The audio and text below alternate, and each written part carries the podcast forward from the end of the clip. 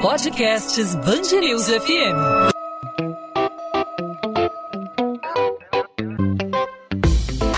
Dois às 20, com Maurício Bastos e Luana Bernardes.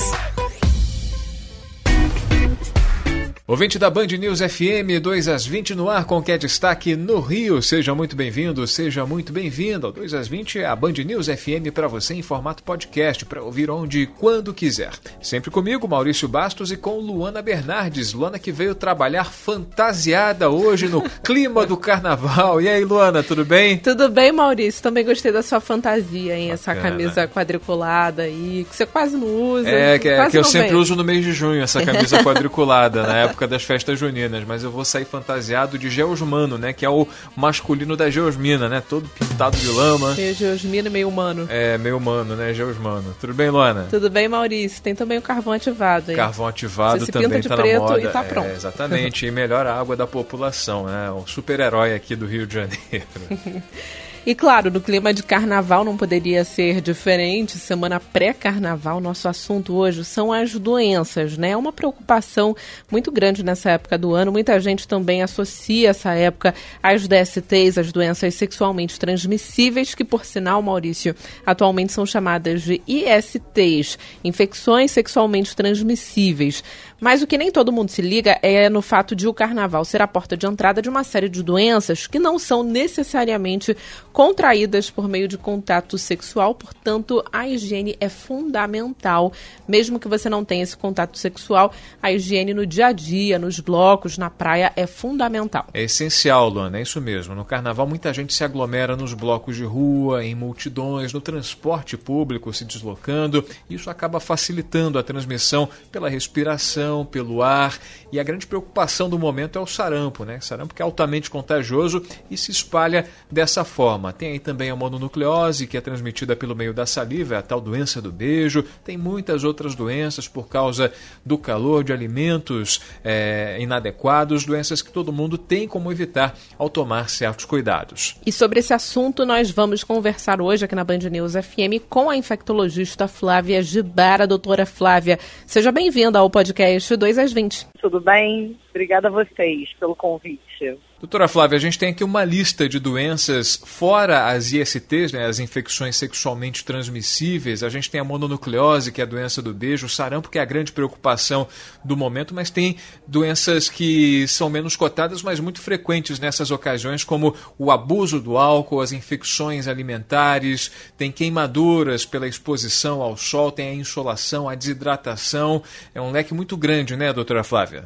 Então, em relação às doenças que a gente pode pegar no carnaval, não são só as infecções sexualmente transmissíveis, a gente tem uma série de doenças transmitidas por vírus, é, principalmente a mononucleose, que é transmitida pela saliva e é conhecida como a doença do beijo, então essa é extremamente comum. As amidalites bacterianas podem ser transmitidas também pelo beijo, várias viroses, gripes, no caso, a exposição solar, é, o calor, a não, a não ingestão de líquidos adequadamente podem causar desidratação, insolação, queimaduras.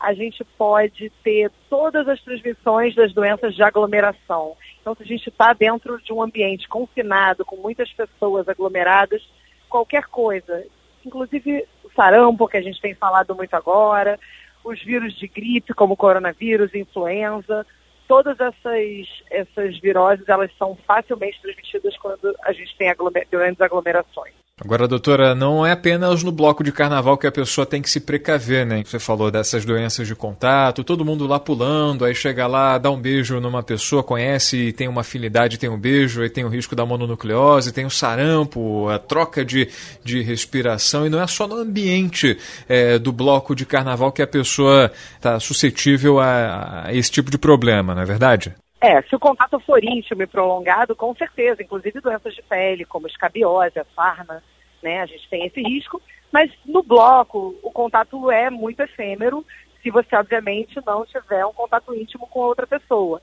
Então, provavelmente, essa transmissão é reduzida, né, mas, claro, que considerando que as pessoas vão ter um contato íntimo, tem esse risco, sim. Nós estamos conversando com a infectologista Flávia Gibara, que está explicando aí os riscos né, é, durante o carnaval de transmissão de doenças. E, doutora, eu queria que você falasse também sobre as precauções, né? Para aquela pessoa que vai à praia, para aquela pessoa que vai curtir o bloco, não só no período da manhã, mas que pretende passar aí o dia inteiro fora.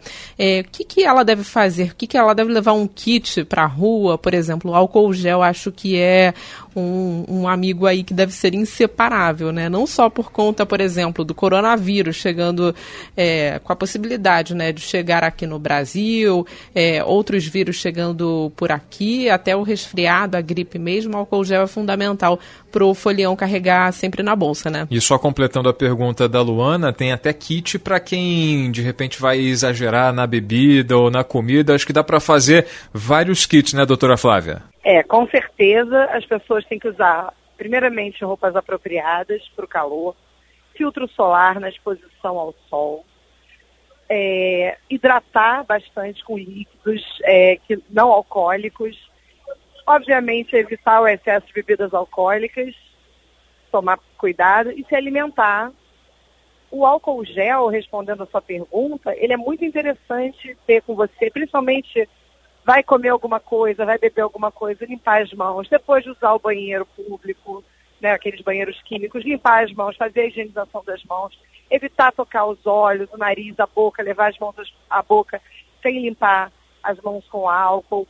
Se possível, de, de tempos em tempos, se houver sujeira nas mãos, lavar com água e sabão também, né? Porque só o álcool ele tende a não remover terra, sujeira, outras coisas. Então a higiene, cuidados de higiene básica são muito importantes. E o folião pretende aí é, beber assim consideravelmente, né? Muitos deles é, pretendem consumir bebidas alcoólicas um pouco além da conta. E nesse caso, qual é, qual é a orientação é, para o folião? Fazer um kitzinho também de desses remédios, como o Maurício falou? É, esses kits ajudam. O ideal é que a pessoa não beba além da conta. Mas o mais importante é manter-se hidratado, porque o excesso do consumo da bebida alcoólica, além, obviamente, das, de toda a questão neurológica, as alterações, a euforia e o risco, né, se você beber muito, de entrar em coma, um dos grandes problemas do excesso do consumo de álcool é a desidratação.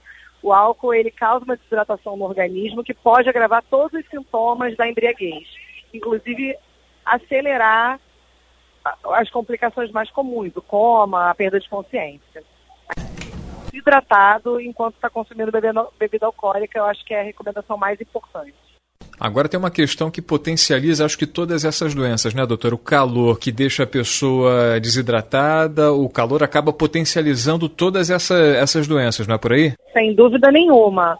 O consumo da bebida alcoólica, a não é, ingestão adequada de água e o calor com certeza são uma combinação que podem causar, é uma combinação que pode causar uma, um agravamento sim do quadro dos foliões. Os foliões têm que tomar cuidado. Agora, sobre as doenças sexualmente transmissíveis, você acha que hoje existe uma preocupação menor do que em tempos passados? Porque na década de 80, por exemplo, as pessoas tinham um medo muito grande, né? Vendo casos como Cazuza e Renato Russo que lutaram contra a AIDS.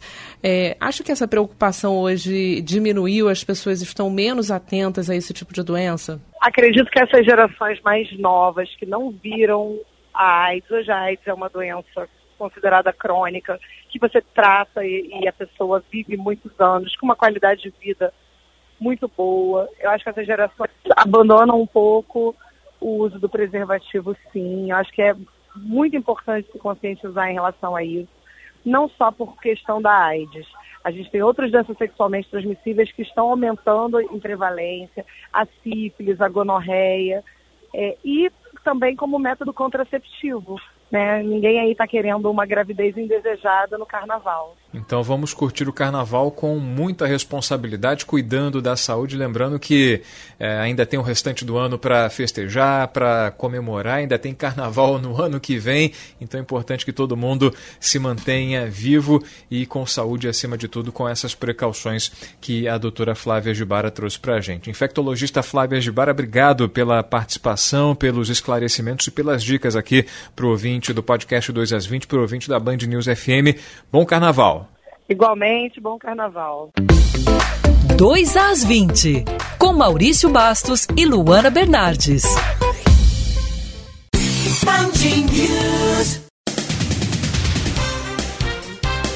A gente falou agora há pouco da Geosmina, né, Luana? O assunto continua sendo o SEDAI. Enquanto a Defensoria Pública coloca a SEDAI na justiça para garantir desconto na conta dos clientes, moradores de vários bairros e municípios da região metropolitana ainda recebem cobranças e bem altas. Esse assunto vai ser decidido agora na Justiça, as ofertas de desconto da SEDAI foram menores do que o esperado.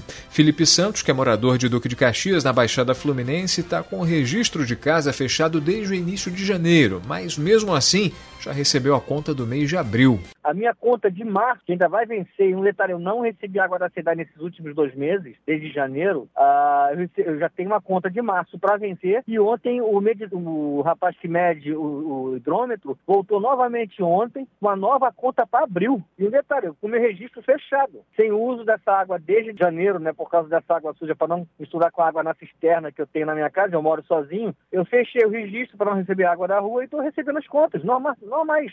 E uma denúncia exclusiva aqui na Rádio Band News FM, criminosos da facção Terceiro Comando Puro já ocupam a mesma ala que milicianos em presídios. Os dois grupos se uniram contra o Comando Vermelho, considerada a maior facção criminosa do Rio. Segundo fontes da Band News FM, os traficantes autorizaram a atuação da milícia no comércio de água, gelo e serviços de telefonia e TV em áreas como Vila Aliança, na Zona Oeste, e Acari, Cidade Alta e Dendê, na Zona Norte.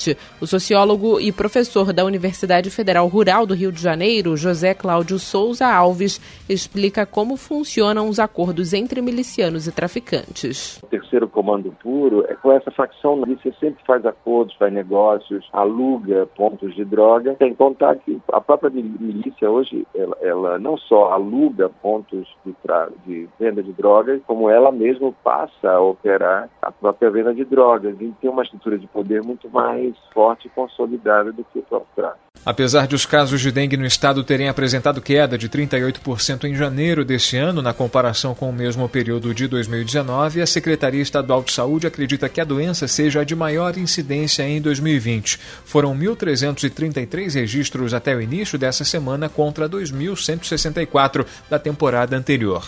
O Rio lidera a lista das cidades com mais notificações, seguida por São Francisco do Itabapuana, no norte fluminense, e Itaboraí, na região metropolitana. Para a Rivaldo Venâncio, da Fundação Oswaldo Cruz, fatores como a intermitência no fornecimento de água e o desemprego potencializam as chances de uma epidemia. No dia em que a água está na torneira, a população vai armazená-la em quaisquer objetos que estejam ao alcance da mão. Um outro fator, parte significativa dos desempregados permanece no seu domicílio, ou seja, a população disponível para que esses mosquitos possam fazer o ciclo é, biológico dele aumentou também.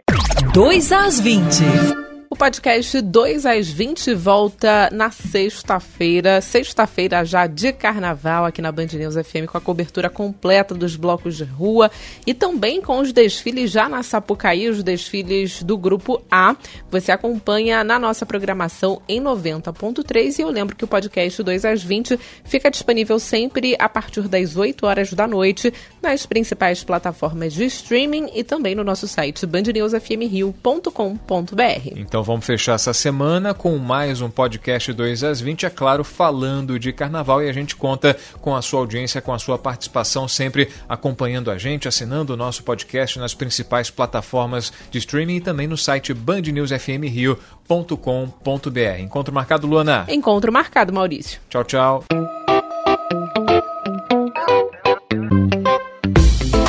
Dois às 20, com Maurício Bastos e Luana Bernardes.